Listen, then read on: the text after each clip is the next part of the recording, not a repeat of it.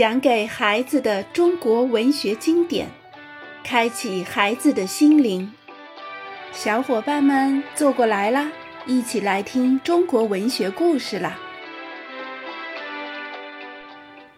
我们上一篇讲了好些庄子的寓言，这些故事啊，至今仍不失启发意义。那今天我们再来看看庄子在秋水篇的开头讲了这样一个故事。秋天来了，百川归入黄河。黄河水面宽阔，连河对岸的牛马都分辨不清了。黄河之神河伯因此得意起来，以为这下老子天下第一了。他驾着滚滚波涛来到大海，往东一望，哪儿看得到头啊？河伯于是转过头向海神叹口气说：“俗话说，懂得道理一百样。”以为谁也赶不上，这话简直就是讽刺我呢！我要不是到您这儿亲眼看看大海的广博无边，那可就悬了。我这么自高自大下去，非让有见识的人笑话我不可。这里表达的仍是庄子的一贯思想：山外有山，天外有天，狂妄自大、盲目骄傲是最要不得的。庄子《应帝王篇》还有一则混沌之死，我们来听一下：南海之地为书，北海之地为乎，中央之地为混沌。书与乎实相于寓于混沌之地，混沌待之甚善。书与乎谋报混沌之德，曰：人皆有七窍以视听时息。此独无有，常是凿之。日凿一窍，七日而混沌死。大家瞧，南海之地书和北海之地呼，为了感谢中央之地混沌的热情款待，商量着要为他做点事儿。说是人人都有七窍，用来看、听、饮食、呼吸，唯独混沌没有，就让我们替他开开窍吧。于是，两人每天为混沌开通一窍。到第七天大功告成时，混沌却死掉了。没有七窍，一派混沌，本是混沌的本性所在。这个自然之态一旦被打破，混沌不再混沌，他的生命也就完结了。做君主的，如果能明白这个道理，还会去胡乱指挥、折腾百姓吗？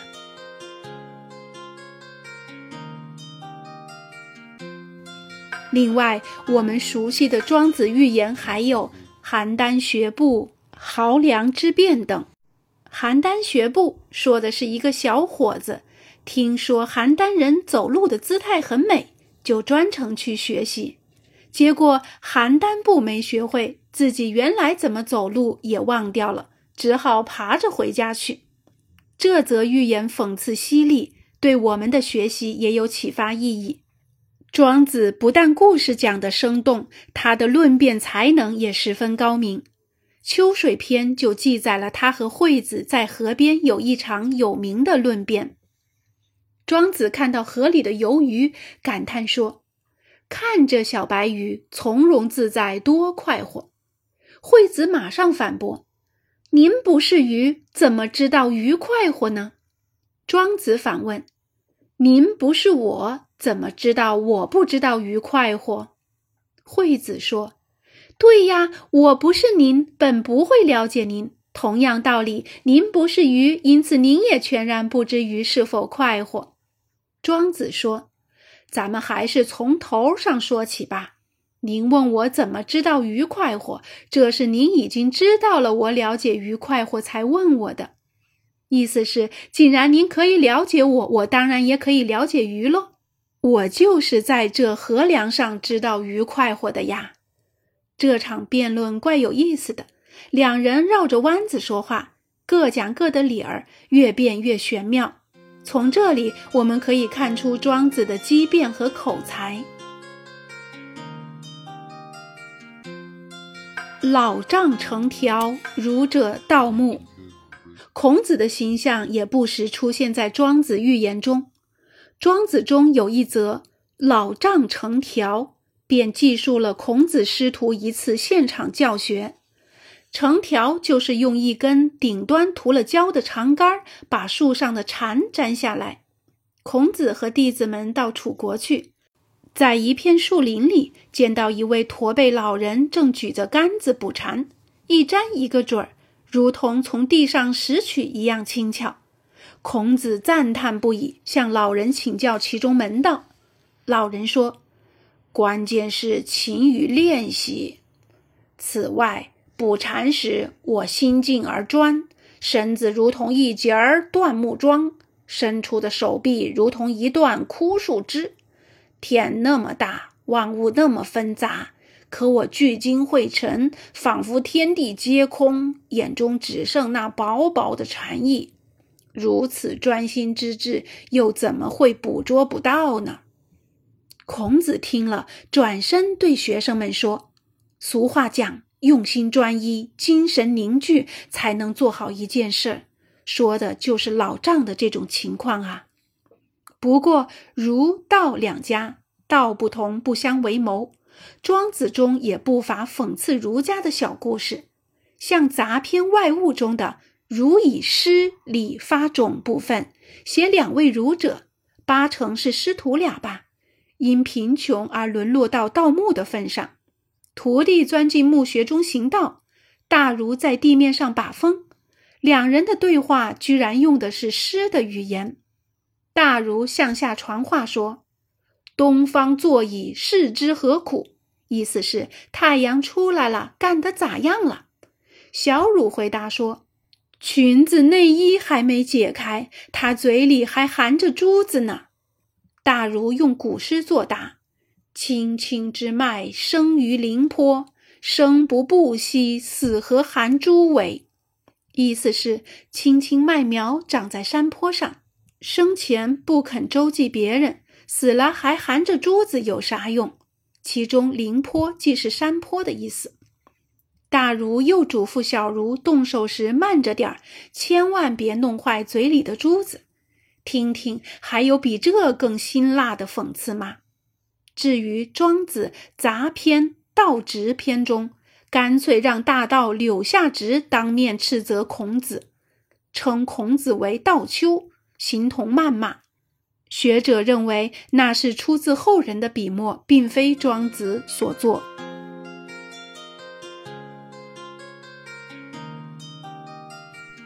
有一则曹商使秦的寓言，收于《庄子杂篇·列御寇》中。宋人曹商出使秦国，由于能说会道，深得秦王欢心，受赐百辆车子。曹商十分得意，向庄子吹嘘说：“我从前住在穷街陋巷，烤枝草鞋度日，面黄肌瘦，不受人待见。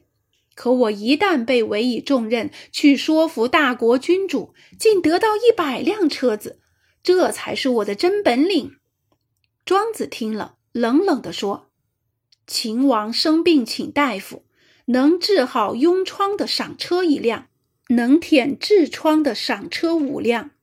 所治部位越低，所得车子就越多。你别是替秦王舔痔疮了吧？怎么能得到这么多车子呢？你还是离我远点吧。”这则寓言反映的仍是庄子的出世思想。文章毫不掩饰对阿谀小人的憎恶和鄙视，显示了道家是非分明、傲骨嶙峋的一面。在先秦诸子中，庄子散文的成就是最高的，其风格汪洋恣意、恢宏奇诡。有人评论说，庄子的文章无端而来，无端而去，正像他笔下的大鹏鸟，扶摇而上，不知所止。至于说哲学思想，庄子跟老子一脉相承，共同构成老庄哲学的体系。老庄的道家、孔孟的儒家以及外来的佛教，在后来的中国文化中形成三大哲学派别，他们之间有竞争，也有融合，共同塑造了中国文化，哺育了中国的文人。补充一句，这里所说的道家跟汉代兴起的道教可不是一回事。尽管道教也曾借用道家的学说，还把老子尊为神明，唐玄宗更是将庄子奉为南华真经。好了，介绍完庄子，我们再来看一下同属道家的列子，也就是列御寇。照理说，列子比庄子还要早生几十年，他的名字也不断在庄子中出现。然而，据学者考究，人们今天见到的《列子》一书，很可能经过魏晋人整理补充，里面究竟有多少是列子原著，已经很难分清了。不过，《列子》一说的文笔是没得说的，历代学者无不夸赞，认为水平不在庄子之下。跟庄子一样，列子也是写寓言的好手，愚公移山。杞人忧天两个熟在人口的寓言，便都出自《列子》。此外，夸父逐日、齐鹿亡羊、扁鹊换心、纪昌学射、两小儿辩日等神话寓言也出自《列子》。《列子》寓言不乏言简意深的，如那篇《好鸥鸟者》，说的是海边有个小伙子，特别喜欢海鸥。